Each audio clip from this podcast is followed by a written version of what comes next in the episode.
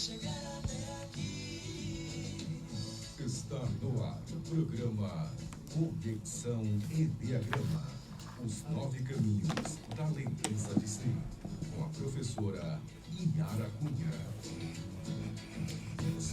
Bom dia, bom dia, queridíssimos ouvintes da Rádio Vibe Mundial, a rádio que toca a sua vida e eu sempre vou dizer que ela toca a sua vida para frente, para mais vida ainda, com todos os conteúdos que a gente tem aqui, com todas as, as boas experiências que a gente aprende aqui, sejam muito bem-vindos. É, eu ah, queria dizer ao meu amigo Pedro aqui, o nosso técnico voltou de férias. Ele fez muita falta, o nosso Sérgio ajudou muito, mas o Pedro com essas camisas floridas, ele ele é único, né? Seja bem-vindo de volta, Pedro.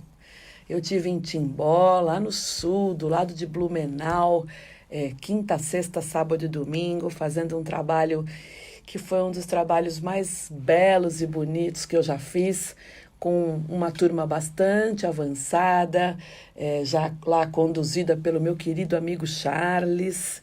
E foi uma turma bem especial, de muita cura, uma turma muito profunda. Agradeço a todo mundo de Timbó, a Iris, as meninas, a Lurdinha, a Karen, em especial ao Charles, por me confiar todos os alunos dele. Foram quatro dias maravilhosos e, de, obviamente, de muita cura sistêmica, de muita cura ancestral, trabalhando os campos mórficos que hoje nos movem, trabalhando a libertação de nós mesmos para o nosso destino individual, trabalhando a libertação das nossas gerações futuras.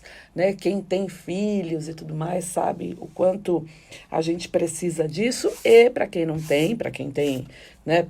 Todos nós, toda família faz parte de um núcleo sistêmico que é muito maior. Nós fazemos parte de uma família e essa família faz parte de núcleos sistêmicos maiores. Então, todos nós estamos conectados. Bom dia, Tatiana, Cláudia, o pessoal que está chegando aí. Estão me ouvindo bem aí no Facebook? Bom dia. Eu vou estar tá em Minas Gerais com a Tatiana Ávila, com a Li Miranda, né, no, mais pro, pro finalzinho do mês. Esqueci a data aqui agora. Me avisa aí, Tatiana Ávila, qual é a data de BH para eu falar aqui na rádio. Eu vou estar tá em Minas Gerais, eu vou estar tá no Rio de Janeiro no outro final de semana com o Enneagrama avançado lá no Rio de Janeiro, turma cheia tá? E vou estar tá também lá em Cuiabá. Esse mês tem bastante coisa para fazer e eu estou muito feliz em poder levar o Enneagrama e as novas constelações, que é um processo muito profundo para cada vez mais pessoas. E falando aqui, né, é, do que eu vim falar hoje, Todo mundo já sabe, quem conhece o Enneagrama, sabe que a teoria dos instintos é uma teoria bastante importante para nós. E a gente sabe que a, a, teoria dos instintos, né, ela vem da psicologia e ela amplia muito a compreensão do Enneagrama e muito mais do que isso, a teoria dos instintos, ela amplia a compreensão sobre nós mesmos, tá? Então, quando a gente une os instintos e o Enneagrama, a gente tem um estudo muito preciso do ser humano. E isso, pessoal, para quem quer fazer um trabalho, né, eu acho que eu estou meio fora aqui, para quem quer fazer um trabalho realmente profundo, mundo, para quem quer fazer um trabalho de cura sistêmica do teu campo, dos campos futuros, como eu já falei. Então, é, antes de a gente chegar no tipo do Enneagrama, nós falamos muito sobre, as, sobre os instintos. Falar sobre as paixões do Enneagrama, a gente fala sobre os instintos, que são um caminho muito importante de desenvolvimento. Por quê? Porque o instinto nasce com a gente. O instinto nasce. O instinto não é uma coisa como aprender a nadar, aprender a fazer balé. O instinto, eu digo que é um imperativo biológico e a gente precisa é, satisfazer esse instinto muito, muito, muito, muito do, é, o tempo todo. E a gente nem percebe o quanto está satisfazendo esses instintos o tempo todo. E cada vez mais, né? Se você quiser entender, para você que está chegando para o Enneagrama agora, né? Eu tenho um público que já está bem avançado é, e tem um público que está chegando agora do Enneagrama. O Enneagrama está crescendo muito. Eu tenho muita coisa para falar hoje, tá? Mas se você quiser conhecer mais sobre o Enneagrama, tem um vídeo meu no YouTube que é uma abordagem bem completa dos instintos, que é a porta de entrada do Enneagrama. Bom dia para todo mundo aí que está chegando. Esther, minha querida, acabei de falar aí do Sul. É, muito obrigada. Belo Horizonte, vou estar tá lá em Minas, 22, 23 e 24 agora de novembro, num processo bastante profundo. Tati, obrigada aí pela data, tá? Obrigada para todo mundo, Josi, Alessandra, Solange, pessoal de Mato Grosso, que eu também vou estar tá lá no fim de semana seguinte em Cuiabá falando do Enneagrama inicial, tá? E eu vou chegar lá onde eu quero chegar para o ano que vem e para quem busca, para quem é terapeuta, para quem busca conhecer mais do Enneagrama. A gente vai ter muita novidade para o ano que vem. Não perca tempo. Por quê? Porque você tem toda uma sequência aí de workshops, tanto para você se desenvolver de uma forma mais profunda, quanto para você trabalhar com o Enneagrama e os instintos. E eu digo para você, trabalhar com o Enneagrama é algo que realmente traz muito resultado.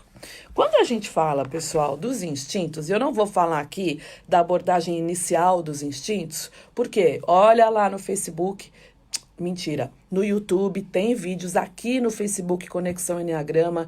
Ó, se você quer estudar, não falta material tá? Tem muito material e o ano que vem vai ter mais ainda. Bom, eu tenho entendido e percebido, e está muito claro para mim, a importância de alguns pontos para a gente começar um processo de desenvolvimento. Claro está que quando a gente né, é, eu vou ter que falar de pai e mãe. Quando a gente não toma pai e mãe, Yara, o que é tomar pai e mãe? Já mandei na lista de, de, de transmissão, tem vídeo meu falando sobre isso. O que é tomar pai e mãe? Não vou explicar agora porque não dá tempo. Mas quando a gente não toma pai e mãe, a gente não olha para as nossas feridas da infância, a gente não olha para a vida de fato, a gente não está na vida de fato enquanto a gente não resolve essas questões com pai e mãe, que são o primeiro passo para resolver ferida, tá? Vou dizer e vou repetir: não dá para bypassar e achar que já está com baita desenvolvimento espiritual se não olhar para as questões das feridas da tua infância. E cada vez mais a gente sabe que tomar pai e mãe também está diretamente ligado com os instintos do Enneagrama. E aí a gente sabe que o instinto social dominante vai ter questões relacionadas ao pai. O instinto de autopreservação dominante vai ter questões relacionadas à mãe. E o instinto sexual dominante vai ter questões relacionadas com os dois. E aí, a gente faz, né, no workshop Enneagrama e as Novas Constelações, um exercício nesse workshop, que é o exercício de olhar para pai e mãe.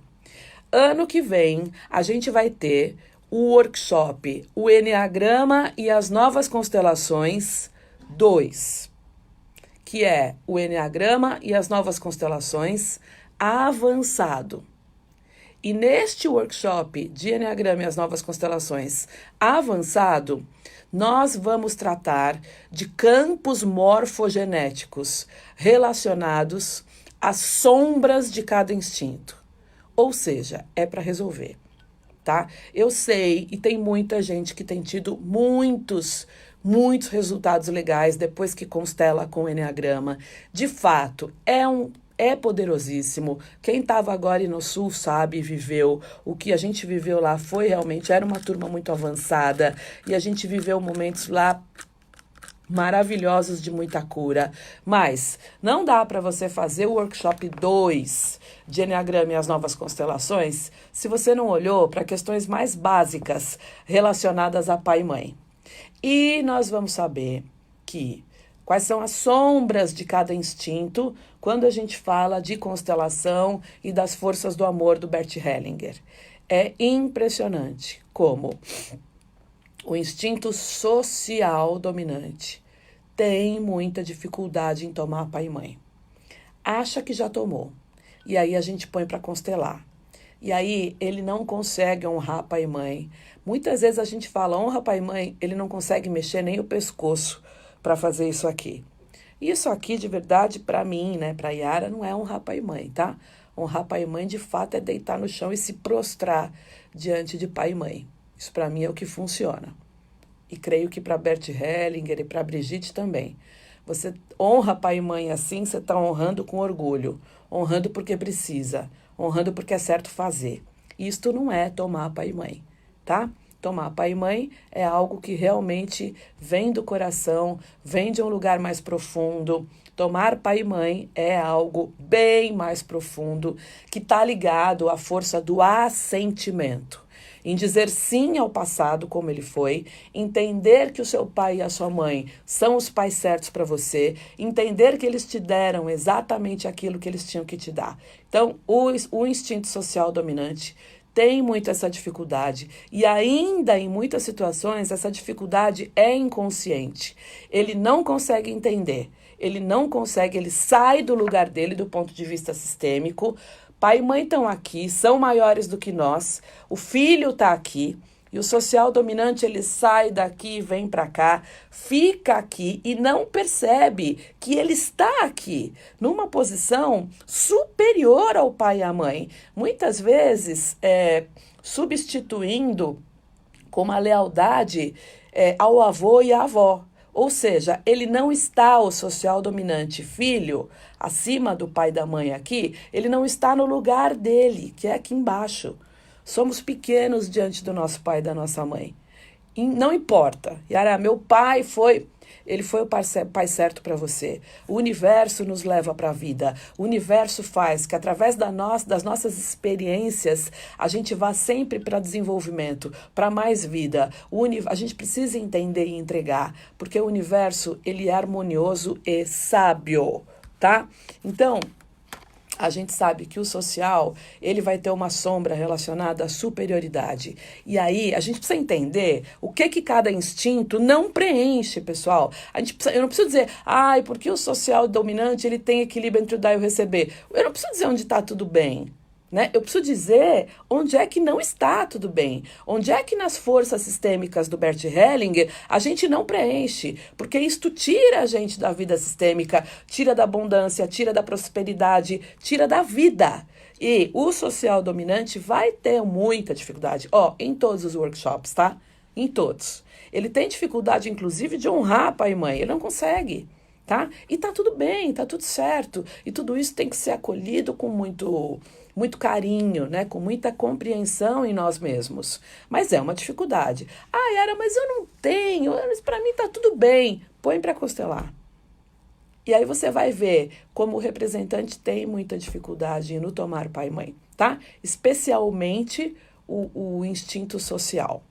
O instinto de autopreservação, ele tem uma sombra de individualidade, né? De pensar só nele. E aí ele vai ter uma dificuldade relacionada ao equilíbrio do dar e do receber. Por quê? Porque é sempre ele. Para ele primeiro, ele vai ter muita facilidade em receber, mas ele vai ter um pouco mais de dificuldade de doar. E é assim, né, gente? Eu aprendi, na, já, já nem sei mais, acho que foi com Sheikh Ahmad Shakir, é, isso foi mesmo. Eu vou falar duas coisas sobre a força do dar e do receber. O Sheikh Ahmad Shakir fala o seguinte: ele fala, olha, se você quer entender e saber mais sobre o teu nível de consciência, se ele está subindo ou descendo, se você está de fato nos teus trabalhos pessoais, na tua vida, melhorando o teu nível de consciência, verifique qual é o seu nível de compaixão e se o teu nível de compaixão está aumentando, melhorando ou não. Hoje de manhã eu estava falando com o Ricardo, meu amigo, né, meu irmão, e aí ele falou assim: antes eu não me inter... eu não, eu não, essas coisas não me incomodavam, né? As questões mais sociais não me incomodavam e agora incomodam. Então, é, é, a compaixão pelo outro começa a aumentar.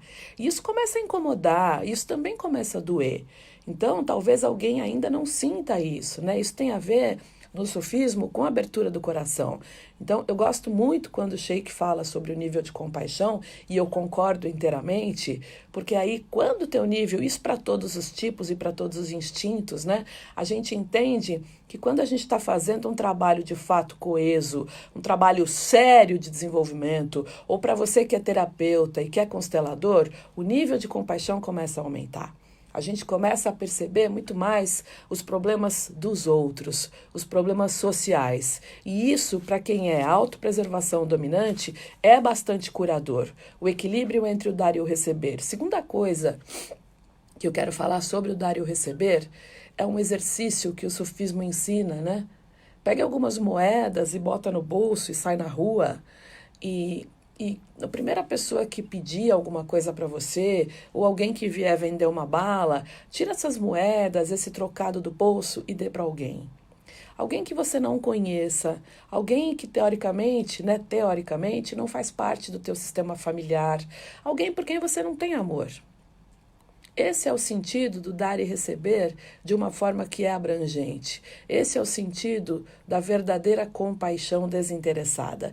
É fácil a gente ajudar quem a gente ama. É fácil a gente ajudar, é um pouco mais fácil a gente ajudar quem faz parte do nosso sistema. Mas para mim, Yara, a verdadeira, a verdadeira compaixão e o verdadeiro desapego está muito em ajudar quem eu nunca vi na minha vida. E talvez eu não veja de novo, eu não veja nunca mais. E aí, quando você dá esse trocado para alguém, quando você dá essa ajuda para alguém, sente o que acontece no teu coração. Faça esse este exercício sobre isso, tá? E aí a gente fala muito do instinto de autopreservação dominante, deste equilíbrio entre o dar e o receber, certo? Então, para quem está chegando agora, bastante gente chegando agora, obrigada por estarem aqui me ouvindo. Oi, Denise, tudo bem, querida? Que saudade de você. É, ouçam desde o início, porque eu já estou aqui avançando para falar do instinto sexual e entender que o instinto sexual dominante ele está ligado a campos sistêmicos de raiva. Ele tem a agressividade como sombra, né? Eu não estou falando aqui da abordagem de instintos inicial. De novo, para quem não, não conhece, vai lá ver no meu canal do YouTube, Conexão Enneagrama. Tem um vídeo de instintos completo, inclusive com a abordagem sistêmica. Assiste, curte lá esse vídeo tá? Para que eu possa colocar, ter forças para colocar sempre mais conteúdo lá. E a gente fala do instinto sexual dominante, da sombra dele de agressividade. E posso dizer para vocês, né? Ninguém é santo. Eu sempre digo, nós estamos num processo de despertar. Cada vez mais estamos despertando. Que bom que cada vez mais pessoas estão despertando para a sua própria essência, que está lá conscientemente, pacientemente, né? esperando por nós, saindo do ego e esperando por nós.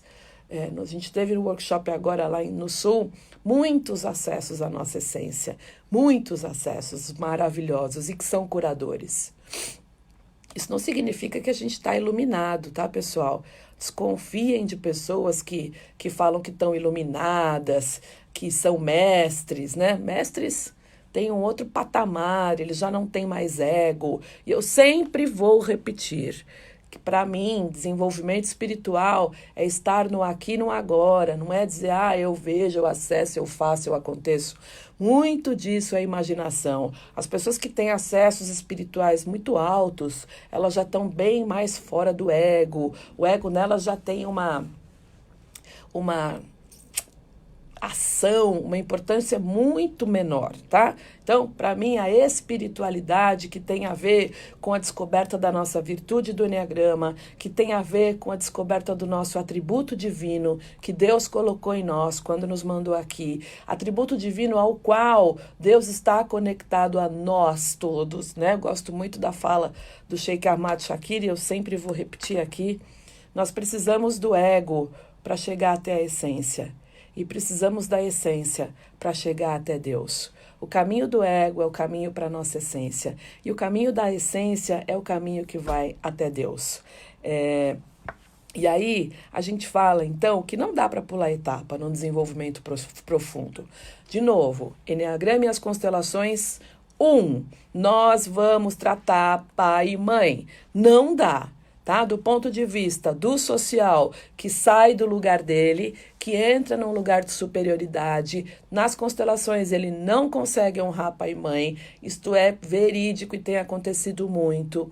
Para o autopreservação, que não consegue ter um equilíbrio entre o dar e o receber, e que tem a sombra aí da individualidade, um pouco também do egoísmo, a gente vai trabalhar isso no workshop 1. Um sexual dominante, sombra de agressividade, né, ligado a campos sistêmicos de raiva. Trabalhamos esses campos sistêmicos para ele parar de culpar pai e mãe de tudo. Workshop 1. O ano que vem teremos o workshop, o Enneagrama e as novas constelações 2, avançado. Não pode participar do 2 se não fez o 1. Um.